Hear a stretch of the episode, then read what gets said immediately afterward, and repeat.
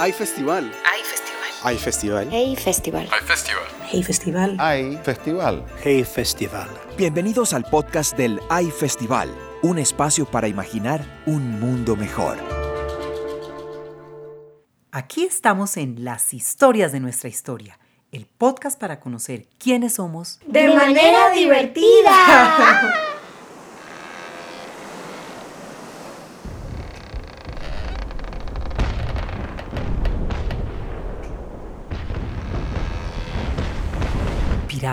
espías, oro, piedras preciosas, mares, tesoros, travesías y contrabando, miles de aventuras que, desde finales del siglo XVI, tuvieron como escenario el Mar Caribe. Pero, ¿cómo llegaron los piratas a lo que hoy es Colombia? ¿Cómo se construyeron las murallas que ayudaron a defender Cartagena? ¿Quiénes eran esos corsarios aventureros? Ya sé, vamos a emprender un viaje. Invitemos a Pilar Lozano, escritora y autora de varios libros para niños y jóvenes, a viajar con nosotros y descubrir qué pasó cuando llegaron los piratas. Justo en su libro La historia, los viajes y la abuela, Pilar viaja sin parar. Así que... Vamos en busca de Pilar para iniciar nuestro recorrido. ¡Pilar! Soy Julianis Gutiérrez. ¿Te animas a un viaje con nosotras? Soy Alicia y no es por nada, pero qué calor hace en Cartagena, ciudad a la que llegó el mismísimo pirata Francis Drake. Él sabía que teníamos tesoros y tenía claro todo lo que ocurriría en la ciudad. Pero Pilar, ¿por qué llegaron los piratas a nuestras tierras? ¿Para qué?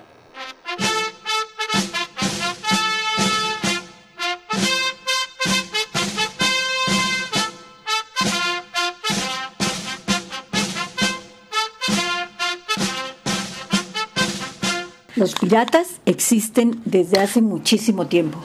Y cuando los españoles se adueñaron de gran parte del llamado Nuevo Mundo, llegó la piratería a América. Ingleses, holandeses y franceses no soportaban que España fuera tan poderosa. Ellos querían parte de la tajada, querían territorios, riquezas y rutas marítimas de comercio. El mar Caribe entonces se llenó de aventureros y asaltantes de navíos, muchos apoyados por los reyes europeos. Estos les otorgaban las llamadas patentes de corso, una licencia para tomar por asalto los buques que navegaban por este mar rumbo a Sevilla, cargados de oro, plata, perlas, esmeraldas, todo lo que España saqueaba en algunas de sus colonias. La reina Isabel I de Inglaterra, dicen, apreciaba mucho a estos personajes. Algunos fueron nombrados caballeros, otros llegaron al Parlamento. Pero eso sí, Isabel I que al parecer era muy tacaña, castigaba muy duro a los que regresaban con las manos vacías. Y con piratas y corsarios nos llegó el contrabando de artículos hechos al otro lado del océano. Este comercio ilegal era financiado en gran parte por ricos mercaderes ingleses. ¿Y por qué Cartagena estuvo siempre en el foco de estos asaltantes de mar? ¿Por qué apropiarse de ella era el sueño de estos hombres que nos han pintado con un parche en el ojo, espada en mano y botas altas? Ay, porque Cartagena era un puerto clave en el comercio de España y sus colonias. Desde este puerto salían nuestras riquezas, oro, perlas, esmeraldas, pero pasaba también un tesoro mucho mayor, el que venía de las minas de lo que hoy son Perú y Bolivia.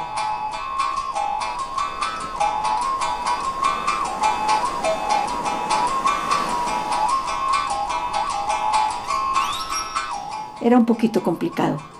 La valiosa carga partía de Lima y la desembarcaban en un punto en la costa pacífica de Panamá. Luego, en canoas y mulas, la llevaban al otro lado, a Portobelo, una ciudad también muy apetecida por los piratas. Allí acomodaban cajas, baúles y cofres en un barco de la flota española. Lo hacían con sigilo, con la complicidad de la noche, pues había espías por todos lados. Y zarpaban rumbo a Cartagena necesitaban abastecerse de agua y alimentos suficientes para el largo viaje que les esperaba hasta España. Fue en una de estas maniobras, entrando a la bahía de Cartagena, cuando piratas ingleses hundieron el galeón San José. Eran las 5 de la tarde del 5 de junio de 1708. Solo lograron apoderarse de una mínima parte del botín. El resto se hundió en el fondo del mar. Hace muy poco lo encontraron. ¿A qué país pertenece tamaña riqueza? Ay, bueno, pero el primer ataque pirata fue muchísimo antes, en 1544. Robel de Val, francés, destruyó Riohacha, Santa Marta y llegó a Cartagena justo el día del matrimonio de la hija de Pedro de Heredia, el conquistador ambicioso que en nombre de la corona fundó la ciudad.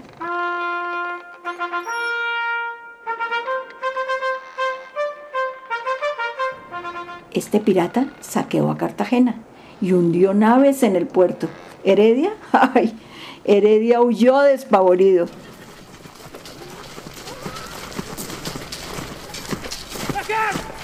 Adivinen dónde estamos. Llegamos a una de las murallas de Cartagena. Fueron construidas como fortalezas para protegernos de las invasiones. Pilar, soy Keber Vuelvas. Hago parte de este viaje y he oído hablar mucho de los piratas. Pero Pilar, ¿cuáles eran nuestros tesoros? ¿El ataque del pirata Drake fue el que llevó a Cartagena a convertirse en una ciudad amurallada? Sí, fue la incursión de Drake, pirata y traficante de esclavos africanos a finales del siglo XVI, la que obligó a pensar en la necesidad de fortificar a Cartagena. Cuando apareció por acá este inglés, traía un plano de la ciudad y los datos de quién vivía en cada casa. Ay, es que los piratas tenían espías y muchas veces eran cartógrafos. Drake reunió a mujeres y niños en la catedral, puso culebrina en la puerta y lanzó la amenaza. Volaré la catedral si no recogen pronto el botín solicitado. La ocupación duró un mes. Oro, plata, perlas, cañones esclavizados. Todo esto dieron las autoridades por el rescate. Cartagena quedó arruinada. Nadie volvió a dormir tranquilo. Empezaron a soñar con un sistema de defensa igual al que tenían ya La Habana y San Juan de Puerto Rico pero como la ciudad tiene muchos recovecos, bahía externa e interna, boca grande y boca chica, islas e islotes, se necesitaron fuertes baluartes, castillos y muchos cañones para protegerla. La construcción del sistema duró más de 200 años y resultó carísima. Y en todo este tiempo los asedios de piratas continuaron, en Cartagena, Río Hacha, Santa Marta, Tolú. Pero avancemos un siglo en la historia hasta llegar al ataque del almirante inglés Edward Vernon. En 1738, con 180 barcos de madera y velas altas, armados con 2.000 cañones y 30.000 soldados a bordo, cercó a Cartagena. Querían tomar el castillo de San Felipe. En esos tiempos no era sino un fuerte. Solo una parte, la, la parte alta del cerro de San Lorenzo, estaba revestido en piedra. Lo demás era monte y por ese monte subieron los ingleses. Ayudados con escaleras trataron de cruzar los gruesos muros del fuerte. Vernon cargaba toda la rabia que se sentía en ese momento en Inglaterra contra España. Todo porque un español capturó en el Caribe a un inglés contrabandista, le cortó una oreja y soltó una sentencia. Ve y dile a tu rey que lo mismo le haré a él si a lo mismo que vos se atreve. Tres años después el pirata exhibió su oreja en la Cámara de los Comunes en Londres y repitió más de una vez, adornándola con exageraciones y detalles, la ofensa proferida contra su rey. Ve y dile a tu rey. Guerra o vergüenza, plantearon los ingleses y hubo guerra. A Cartagena la defendió Blas de Leso. Era cojo, manco, tuerto, pero ganó. Reunió 2.830 hombres entre tropa regular, milicianos, marinería y 700 indios flecheros. Tenía todo en contra. Bueno, le ayudó un batallón de insectos que repartió fiebres y malaria a diestra y siniestra. ¿Y saben qué? Los ingleses estaban tan seguros del triunfo que alcanzaron a acuñar monedas con el rostro de Vernon grabado en una de sus caras y dos inscripciones el orgullo de España humillado por el almirante Vernon. El almirante Vernon tomando la villa de Cartagena.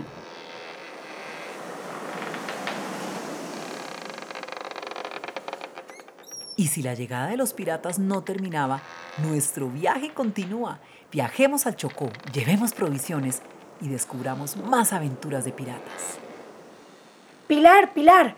Como los piratas eran grandes navegantes, llegaron al Chocó.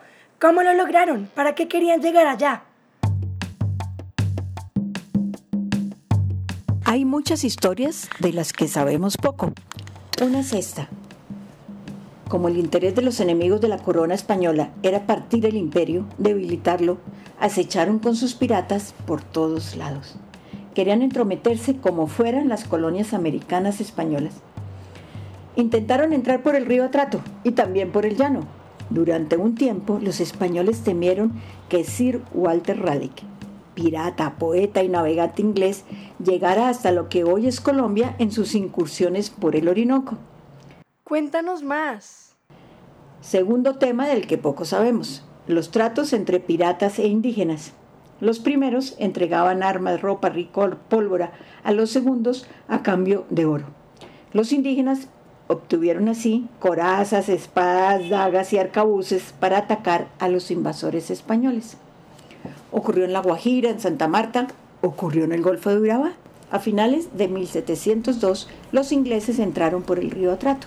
Su plan era navegar por este río que atraviesa la mitad de Chocó y es, e, era eje de una rica zona minera y luego tomar caminos por la selva hasta llegar a Antioquia. Empezaron la incursión muy tranquilos. Los cunas les habían dado información exacta sobre ríos, quebradas, rápidos y poblados. Pero los españoles, aliados con los emberas, a estos últimos los habían dominado a la fuerza, les cerraron el paso. Les tendieron una trampa en mitad de camino. Atravesaron árboles en el agua. Los derrotaron. ¿Por qué los Embera apoyaron a los españoles? Porque eran archienemigos de los Cuna. Además, afirma un historiador que ha estudiado este hecho, no les parecía buena idea que a la región entraran otros hombres blancos. Dicen que 60 barcos y 280 en Vera participaron en la batalla. Aseguran también que a los prisioneros ingleses los ejecutaron y a sus esclavos los vendieron en Quito. Yo jamás escuché estas historias cuando era niña. Solo me enteré cuando empecé a investigar para escribir mi último libro, La historia, los viajes y la abuela.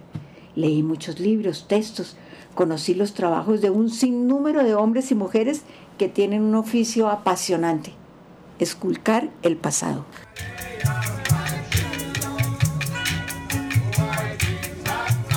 Somos un país privilegiado. Tenemos costas en los dos océanos, islas, islotes. ¿Qué tal si viajamos a San Andrés y Providencia para entender qué tienen que ver los piratas y corsarios con la historia de nuestro departamento insular? Hemos oído hablar del pirata Vernon, Drake, Auri, Morgan. Espera, ¿Morgan? ¿Quién era?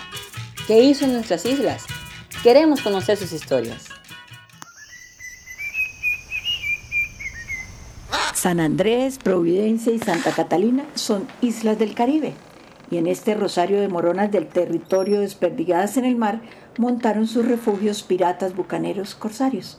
Nuestras islas pasaron de mano en mano, ingleses, españoles, franceses. La historia empieza en 1628 cuando un grupo de puritanos ingleses llegaron al archipiélago. Querían sembrar algodón y tabaco. Más tarde, otros ingleses la convirtieron en base de corsarios. Eligieron Providencia porque resultaba mucho más fácil de defender que San Andrés. El cinturón de coral que rodea esta pequeña isla forma una barrera natural, ideal. En distintos momentos la reforzaron con trincheras, fortificaciones y cañones.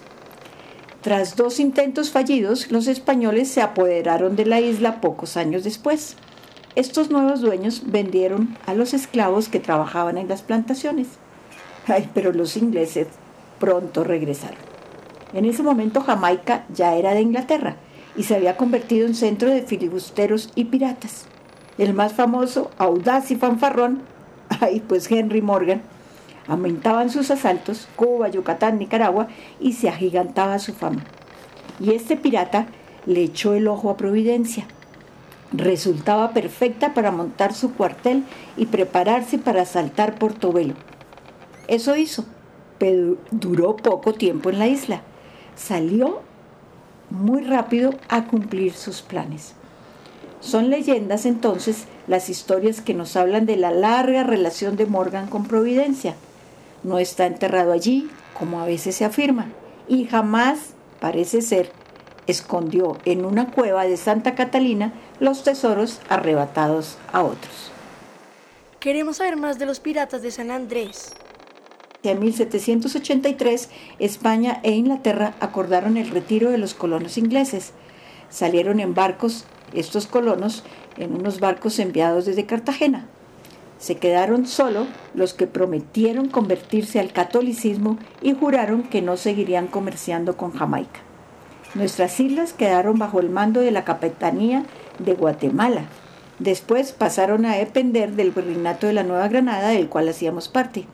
Y como la capital del virreinato era tan lejana, la fría Bogotá encaramada en montañas, los habitantes de San Andrés y Providencia continuaron comerciando con los ingleses de Jamaica. Toda esta historia explica por qué en nuestro departamento insular se habla inglés y creol. Esta última es una lengua criolla. Nació de la mezcla de lenguas africanas y el inglés. En las islas vivieron muchos esclavizados. ¿Y quién era el tal Auri? En 1818 llegó a Providencia el francés Louis Auri. Llegó como pirata sin bandera y la convirtió en su base de operaciones.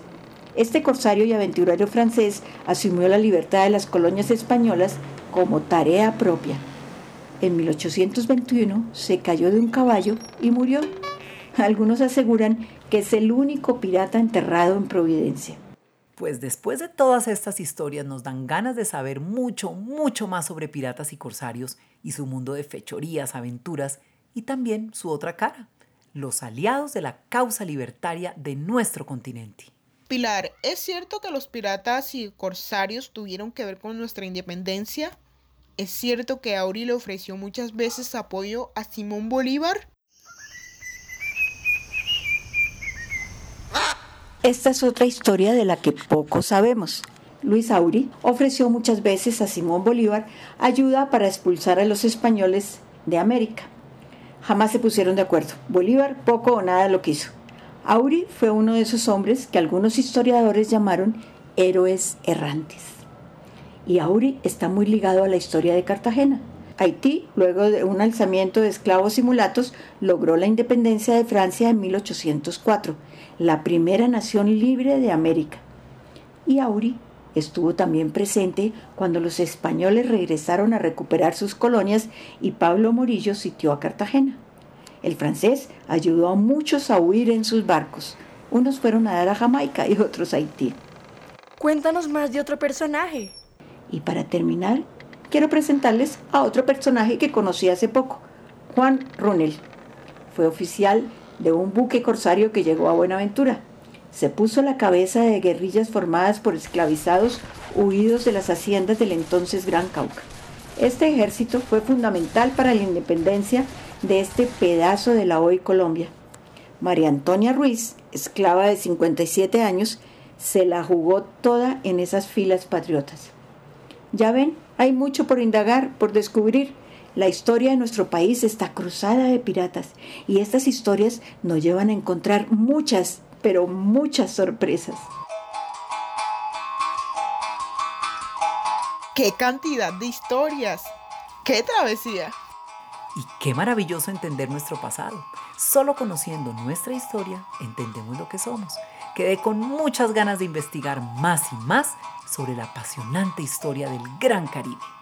Y hasta la próxima aventura en las historias de nuestra historia. ¡Hasta la próxima! Realización Camilo Giralt. Producción general Ojo por Ojo Multimedia. Dirección Gustavo Gordillo. Agradecimientos a Fundación Plan. Producción ejecutiva Cristina Fuentes Larroche e Isara García. Y en la creación, y quien les habló, Ana María Aponte.